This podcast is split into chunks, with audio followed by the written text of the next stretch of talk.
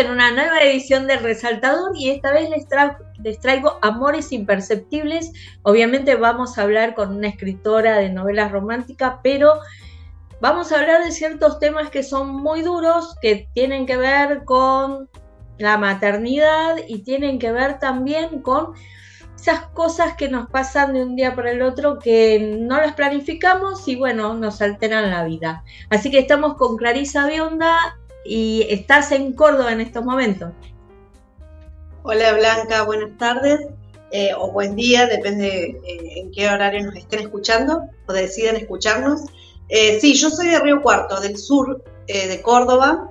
estamos más para el lado del sur, pero sí, estamos en, en territorio cordobés, si se quiere. Y ese territorio cordobés que es tan importante en Amores Imperceptibles, ¿Es fuente de inspiración? Sí, eh, yo creo que una de las certezas que, tenía eh, cuando apenas empecé a escribir las primeras líneas de Amores Imperceptibles es que quería que fuera una historia en Córdoba. Eh, por, por, muchas razones, pero siento que por ahí todo aquel que visita Córdoba, incluso los mismos habitantes de Córdoba, que por ahí nos movemos en, en alguna parte, algún territorio de Córdoba, eh, es, muy llenador el, ambiente, ¿no? Eh, yo soy bióloga además, soy docente, investigadora y soy, soy bióloga, entonces tenía como una necesidad que fuera en Córdoba, pero además que fuera en una parte de Córdoba que tuviera mucha naturaleza, porque mi idea era que, toda la historia estuviera un poco, eh, si se quiere, embrujada por la naturaleza. Entonces ahí es un poco que me decidí por Tras las Sierras, eh, porque creo que hoy por hoy es, es, una de las zonas de Córdoba que todavía mantiene mucha, mucho ambiente natural. Eh, entonces, eh, creo que fue una de las, de las, primeras certezas que tuve sobre esta, sobre esta historia, era que fuera en Córdoba y fundamentalmente que tuviera mucha naturaleza, que creo que, que se reflejó un poco en eso. Y porque considero que todo el que visita Córdoba, incluso los mismos cordobeses que nos movemos sobre esa zona de Córdoba, eh, la, naturaleza es muy eso, ¿no? Muy, sentidos, emociones, eh, el despertar de muchas cosas. Creo que eh, cuando uno viaja, pero sobre todo cuando está en medio de la naturaleza, es cuando uno más se encuentra con uno mismo. y bueno, y un poco también este, la historia creo que, que trataba sobre eso, ¿no? De que cada uno con sus idas y vueltas y sus contradicciones propias de la vida, creo que al final de la historia un poco buscaban eso, ¿no? Encontrar esa paz y encontrarse a sí mismos. Hay un amor ahí muy desencontrado y hay otras historias de amor desencontradas y hay otras historias que sí se concretan. Em, por eso digo, eh, este título que es eh, de varios, ¿no? Amores imperceptibles. Eh, ¿por qué abriste tanto el campo y, hablaste de, tantos personajes que, bueno, tienen mucho que ver entre sí, pero ¿qué fue lo que te movió a contar esta historia coral? Sí, em, creo que es la familia, ¿no? Y cuando hablo de la familia, como, como bien lo dice al principio, este, eh, como cuando comienza la historia empieza a decir esto, ¿no? Esto de la familia, que pueden ser esos lazos sanguíneos o los no sanguíneos, pero que nosotros también, cada uno de nosotros decidimos llamar familia. Eh, y fueron, fueron apareciendo muchos personajes, ¿sí? si bien tenía como eje eh, algunos personajes principales, eh, creo que los demás fueron de a poco apareciendo y, me fui preguntando a medida que iba pasando la historia y que le iba escribiendo, bueno, ¿por qué? ¿Por qué esta, esta persona eh, está aquí, qué función tiene que cumplir en esta historia, eh, por qué le sucede o por qué es como es, ¿sí? por qué actúa ante la vida o responde ante la vida de determinada manera. Entonces eso también me fue llevando, que creo que es un poco esta la historia, que juega con el tiempo, ¿no? Eh, transcurre en, varios años y, y a lo largo de la trama es como que vamos a un año y luego volvemos o nos adelantamos o vamos al futuro o vamos al, pasado, depende de dónde posicionemos. Y, creo que eh, eso necesité reflejar eso eh, para poder saber, bueno, por qué estos personajes eh, transcurren la vida de esta manera, qué les sucedió, qué les pasó. qué debió pasar también a cada uno de ellos para que en definitiva tomaran las decisiones que, debieron tomar.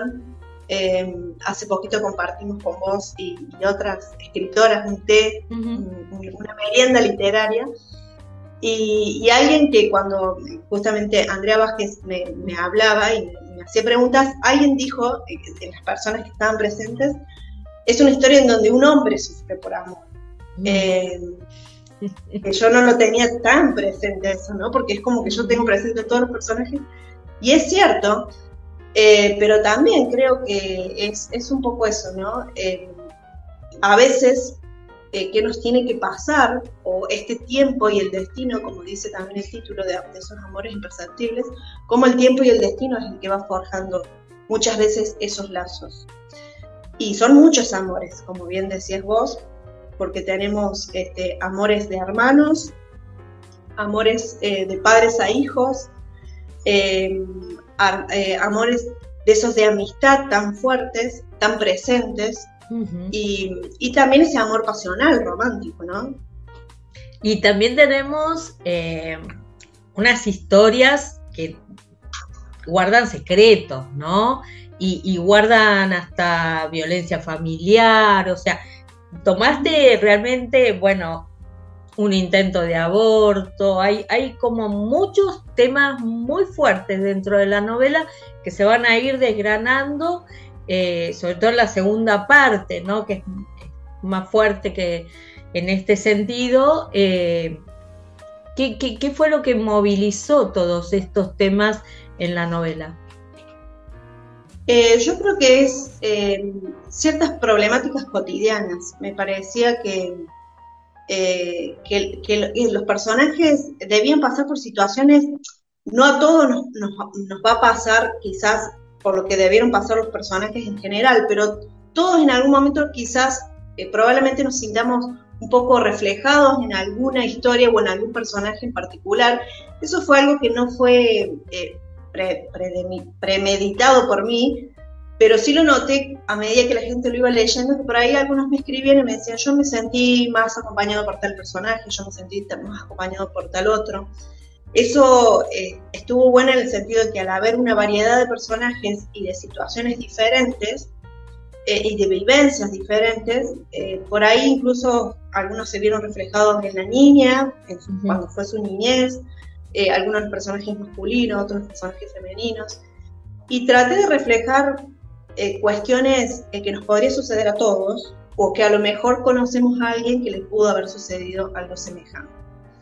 Eh, vengo de una familia que somos muchos integrantes, eh, en su mayoría mujeres, eh, y, e incluso, bueno, de, muchos hermanos, mi, mi, papá tiene muchos hermanos, muchas hermanas, en realidad muchas mujeres, y, creo que, pero fue algo que noté al final de la historia, ¿no? Que dije, hay algo, hay algo de, de mi historia personal y de mi historia familiar eh, que un poco estaba reflejado en, Amores Imperceptibles. Y, me pasó que, bueno, muchas de esas personas que forman parte de mi familia, al leerlos, al leer la novela, este, me han llamado llorando porque me han dicho, bueno, creo que no sabías parte de mi historia o tantos detalles, pero cuando lo leí me sentí muy reflejada en lo que nos pasó a nosotros como familia, como hermanos. Eh, y también el hecho de ser muchas mujeres en la familia, eh, también creo que el eje un poco es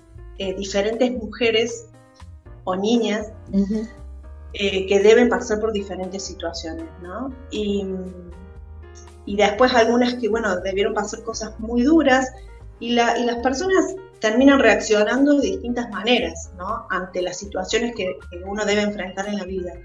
Y creo que soy una convencida de que saber cómo, cómo la persona responde a determinadas eh, situaciones de la vida depende mucho de, nuestra crianza, de, cómo pudimos haber afrontado ciertas cosas, ¿no?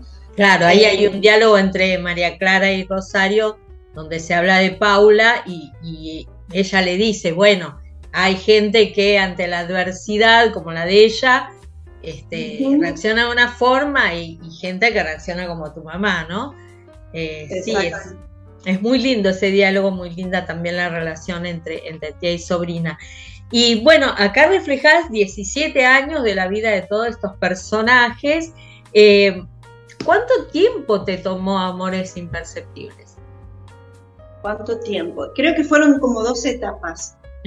Eh, yo cuando comienzo a hablar con la editorial, eh, le hago llegar como una, una versión preliminar, quizás de Amores Imperceptibles, y, y, en el Emporio Ediciones, y Tamara fundamentalmente, porque me tocaba hablar tuve la suerte siempre de hablar personalmente con ella eh, y, fue la que, por eso siempre destaco lo importante de esas, de, esas decisiones o, de esos consejos que te dan en ese momento, que ella me dijo, me parece que hay personajes que, podrían intervenir, o sea, hay personajes que eh, son muy ricos y que quizás lo podrías enriquecer más en la historia.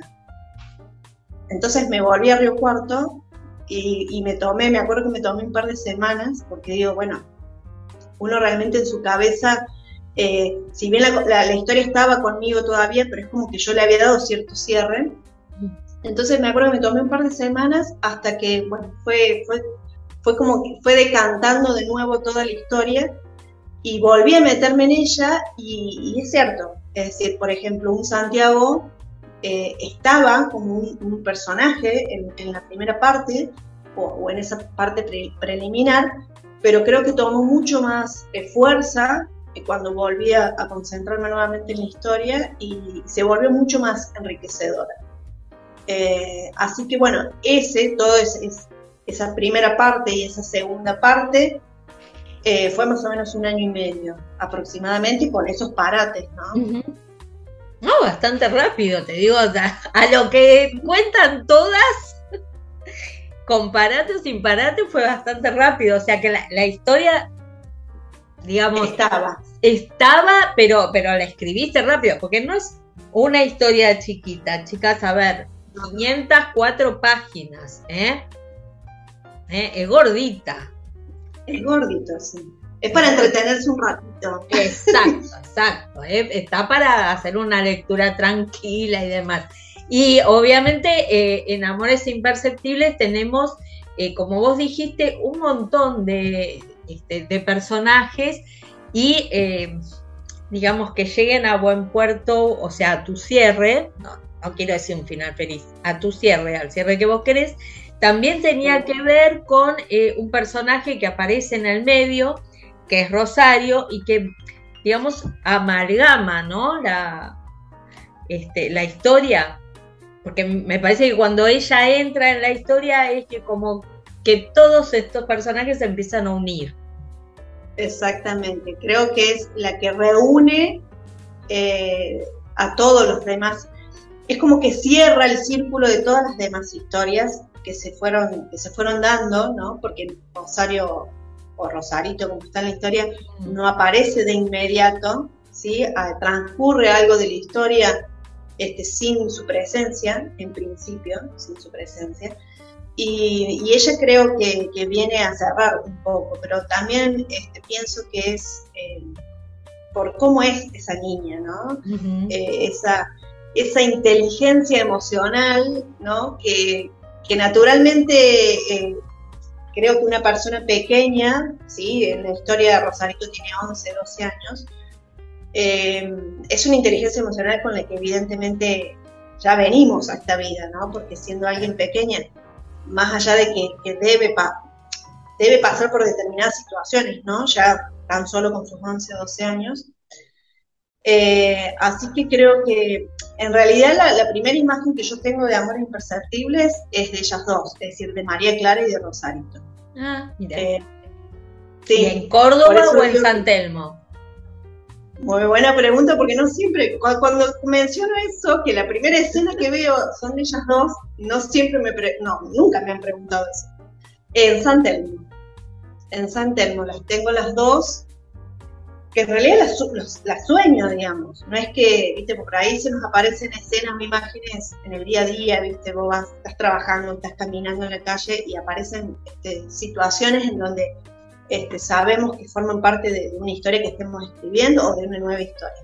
En este caso fue, la soñé y cuando desperté eh, tenía realmente la, convicción de que era una historia, porque lo que había visto de ella y lo que ellas me habían transmitido a través de ese sueño era, fue muy fuerte, entonces dije, eh, esto evidentemente es una historia que tengo que sentarme a escribir y, bueno, y empecé por ahí, ¿no? Por decir, bueno, ¿qué me reflejaron ellas en esa situación? Que las veía en la cocina de San Telmo, ¿no? Que hay, hay bastantes escenas que se describen con ellas. Eh, ¿Qué me reflejaban ellas? Y bueno, eh, Amor Imperceptible eh, trata bastante de lo que es el amor verdadero y creo que fueron el fiel reflejo de eso, ¿no? Lo que ellas me transmitieron en esa escena, en esa escena que yo sueño es es, un poco eso, es el amor verdadero. Eh, así que todo empieza con ellas. Y Rosarito termina en definitiva cerrando después toda la historia. ¿Y, cómo se lleva la Clarisa escritora con la Clarisa en la vida cotidiana que no era escritora antes de lanzarse a esta aventura? es una lucha, una lucha diaria.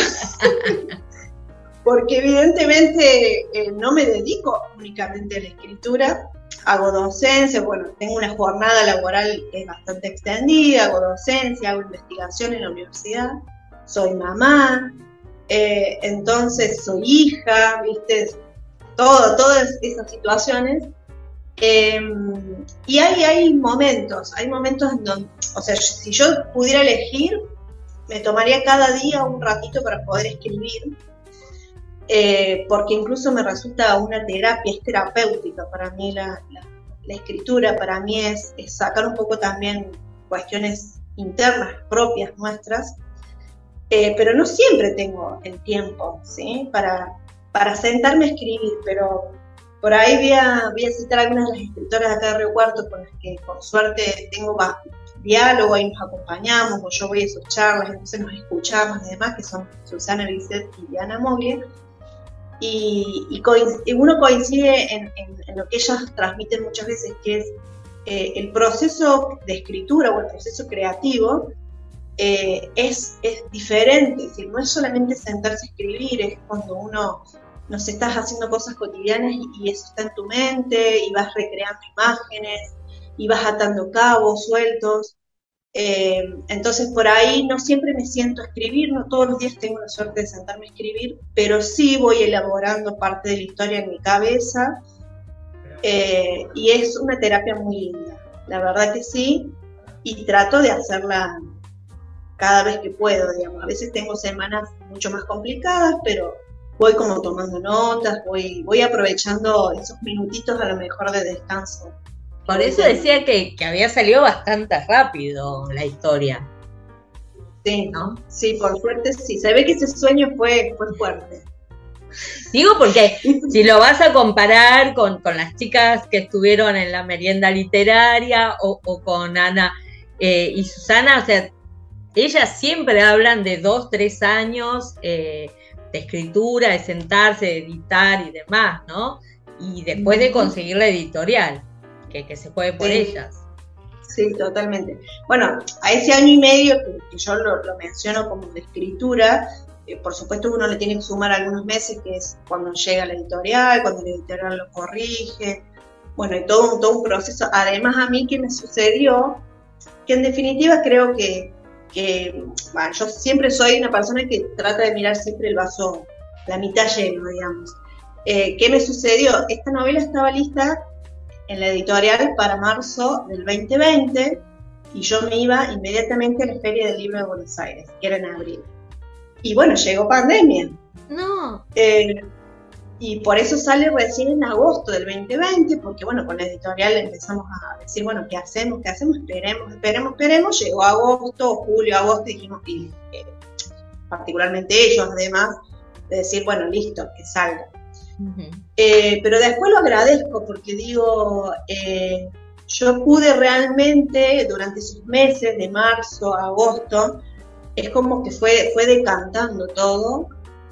Eh, si no hubiera sido como mucho, todo muy rápido para hacer mi, la primera novela, ¿no? Entonces me parece que lo disfruté mucho más eh, en ese plazo que se fue dando de, tiempo hasta, hasta ver qué pasaba, ¿no? Y bueno, fue una novela salida en pandemia, eh, hubo muchas reuniones virtuales que también estuvieron buenas, eh, mucha gente por ahí te escribe y te dice, mira, yo no me puedo llegar a la feria tal o a la feria esta, y sin embargo pude escucharte gracias a esto, ¿no? A lo que estamos haciendo ahora. Eh, así que bueno, fue, fue, al no haberlo vivido antes, fue lo que me tocó vivir. Eh, cuando vuelva a salir alguna otra nueva historia, veré quizás una situación diferente y tendré que, bueno, este, adaptarme a, eso diferente, ¿no? ¿Ya estás escribiendo algo nuevo? Sí, sí, estoy escribiendo algo nuevo y ojalá que en, los próximos meses salga. Nada que ver con Amores Imperceptibles.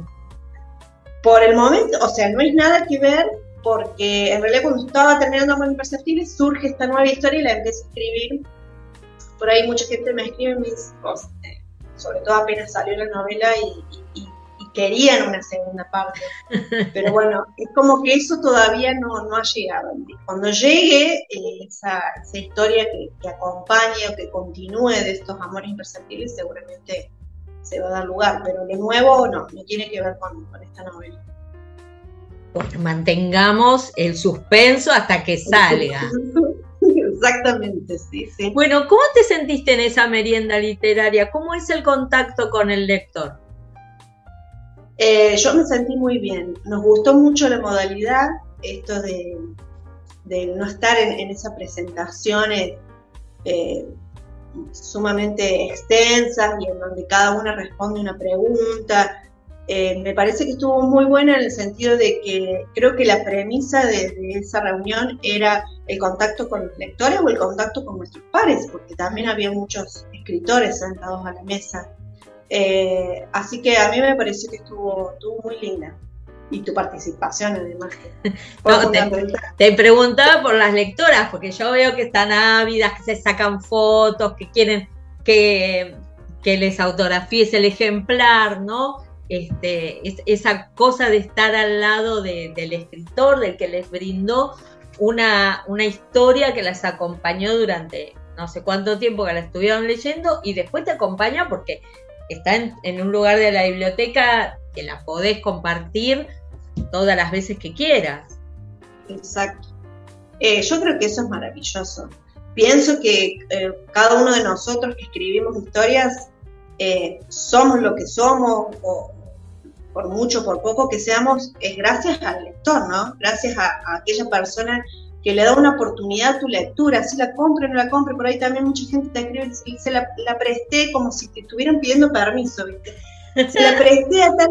Me parece maravilloso porque lo que uno quiere es realmente que, la historia sea leída y, particularmente en estos amores imperceptibles que yo tenía muy presente, bueno, distintas emociones y distintas vivencias, lo mejor que me puede pasar es que, que la gente realmente decida leerla y que te acompañe eh, de alguna manera, y si te ayuda además, eh, si te fortalece, si, te cambia alguna perspectiva de la vida, bueno, muchísimo mejor. Eh, entonces creo que es fundamental, ¿no? Los lectores, porque para algo escribimos. Creo que uno puede escribir cosas para uno mismo, para, para una cuestión propia, pero uno sabe cuando está escribiendo yo, a mí particularmente me pasaba que yo escribía la historia y tenía todo el tiempo presente el lector del otro lado y pensando, bueno, ¿qué le, podría estar pasando al lector en el momento que estuviera leyendo eso que estaba escribiendo? Entonces, eh, a mí me pasó tener todo el tiempo el lector presente mientras que él escribía. Después habrá cosas que quizás uno escriba eh, como una cuestión propia y que, que decide quedar, que quede con nosotros, simplemente, ¿no? Eh, me pasó cuando, cuando mi lector cero, que es eh, una, amiga, Selene, que es la primera que lee el manuscrito, eh, bueno, una situación muy nerviosa, muy nerviosismo, ansiedad, ¿no? Porque, bueno, era la primera persona que leía el manuscrito, primera novela, y recuerdo que me hizo todas unas anotaciones, porque no, no queríamos hablarnos personalmente. Entonces me hizo todas unas anotaciones eh, es compañera de trabajo, entonces me hizo todas unas anotaciones, me cerró el manuscrito, dejó las anotaciones para que yo las leyera después sola, tranquila. Y bueno, me dice muchas cosas eh, muy lindas, pero termina poniendo el final que a mí ahí eso eh, como que me dio, me tuve una sensación rara cuando me pone, despedite de tu historia, porque ya no es tu historia, sino que va a ser de todo aquel que decide leerla. Bueno, eso fue, cuando yo leo eso, fue una situación así muy, muy particular, es como muy emocionante, ¿no? Como diciéndote, ya deja de ser tuya, eh, es de, los demás. Eh, y en ese sentido, por eso, por ahí en el ambiente literario se habla mucho de, de los hijos literarios y demás. Y en ese pequeño aspecto creo que es, es semejante, si se quiere, ¿no? salvando todas las diferencias, eh, pero siempre que aquellos que podemos, hemos tenido hijos, eh, sabemos eh, internamente eso, ¿no? que en algún momento esos, esos niños que son nuestros propios, amados, salen a la vida y harán su vida, ¿no? Mm. Bueno, las historias son nuestras hasta el momento que decidimos dejarlas libres este, para que lleguen a los demás y para que, no sé, sencillamente les hagan sentir cosas a los demás. Eh, entonces eso es bastante fuerte. bueno, obviamente tu amiga es de las mías porque yo hablo con el libro. ¿eh? Ah, no, sé si ves las anotaciones, yo hablo lápiz en mano y le hablo a la, a la, escritora, a los personajes. ¿Cómo hiciste esto? ¿Qué te pasó? No, pero así no. Bueno, bueno, eso es que hacemos los lectores. Eso es sensacional, realmente uno se siente acompañado por el libro en ese momento, ¿no? Por la historia, por los personajes. Eh, eh, creo que eso es sumamente importante de la lectura, que, nos acompañan, eh, permanecen con nosotros. Por eso también hay muchas historias que permanecen durante mucho tiempo y quizás toda la vida están ahí presentes. ¿no? creo que eso es, es sumamente lindo de la lectura. Larisa, te agradecemos muchísimo haber estado un ratito en tu casa, eh, acompañándonos, contándonos eh, lo que es el backstage de Amores Imperceptibles y obviamente esperando eh, el año que viene o el, otro año que nos cuentes cómo va a ser tu segunda novela. Bueno, yo te quiero agradecer muchísimo a vos por el espacio, por esta charla tan linda, porque uno en definitiva se siente así, como charlando café, mate de por medio, eh, es muy lindo. Eh, te agradezco, bueno, por además por, por, esta iniciativa y por, por, estas actividades que hacen que, la literatura ahí esté entre todos nosotros. Así que te agradezco mucho por el espacio. Gracias a vos por estar con nosotros, aunque sea a la distancia. Gracias. Muchísimas gracias. Auspicia Sadaik, Sociedad Argentina de Autores y Compositores. La música está de fiesta.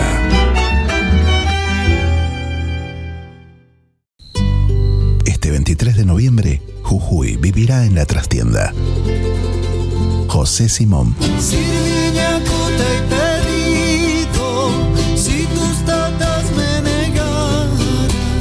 Pacharruna. En el valle de la vida todos siembran nuestra hoja. Juntos para sentir aire de quebrada y puro carnaval. Dos grandes exponentes en una sola noche. Solo hay sonrisas para ti. Balcarce 460. 23 de noviembre, 20 y 30.